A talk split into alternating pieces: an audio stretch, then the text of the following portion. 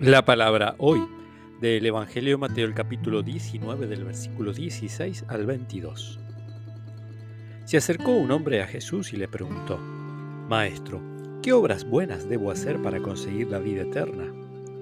Jesús le dijo, ¿cómo me preguntas acerca de lo que es bueno? Uno solo es el bueno. Si quieres entrar en la vida eterna, cumple los mandamientos. ¿Cuáles? preguntó el hombre. Jesús le respondió, no matarás, no cometerás adulterio, no robarás, no darás falso testimonio, honrarás a tu padre y a tu madre, amarás a tu prójimo como a ti mismo. El joven dijo, todo esto lo he cumplido, ¿qué me queda por hacer?